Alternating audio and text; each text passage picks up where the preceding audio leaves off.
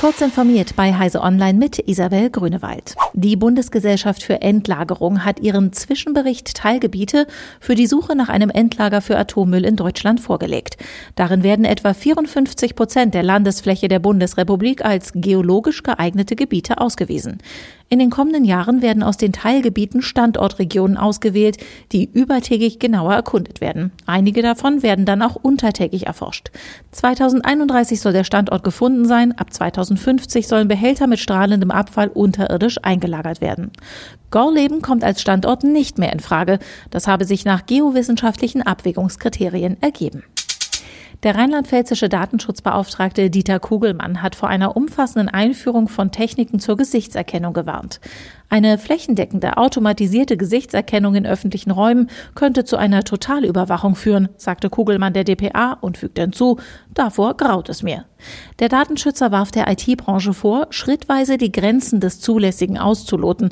Einzelne Anwendungen könnten zwar sinnvoll sein, wenn aber viele solcher Anwendungen miteinander verknüpft würden, mündete dies in eine umfassende Überwachung.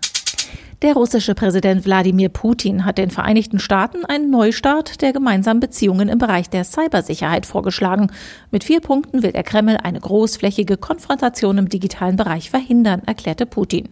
Unerwähnt bleibt einer der wichtigsten Gründe für das aktuell äußerst geringe beiderseitige Vertrauen, dass Russland eine Einmischung in die US-Präsidentschaftswahlen 2016 vorgeworfen wird, US-Geheimdienste auch in diesem Jahr erneut eine Einmischung erwarten und Microsoft einmal mehr Hackerangriffe mit Bezug zu den Wahlen registriert hat.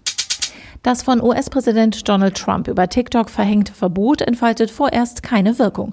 Eine entsprechende einstweilige Verfügung hat ein US-Bundesrichter des Hauptstadtbezirks Columbia Sonntagabend erlassen.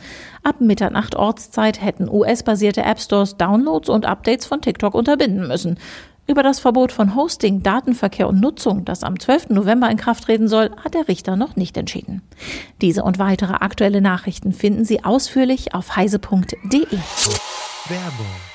Die Intel vPro Plattform ist für Unternehmen konzipiert und weit mehr als nur ein Prozessor. Die umfassende Plattformtechnologie erfüllt nicht nur die Anforderungen ihrer IT, sondern auch die Wünsche ihrer Mitarbeiter. Die Intel vPro Plattform vereint erstklassige Leistung, hardwarebasierte Sicherheit, moderne Fernverwaltbarkeit und Stabilität, sodass sie Unternehmensproduktivität beschleunigen, Daten besser schützen und von überall ihre PCs verwalten können. Gehen Sie auf intel.de slash more with vPro und erfahren Sie mehr. Intel vPro Plattform. Built for Business.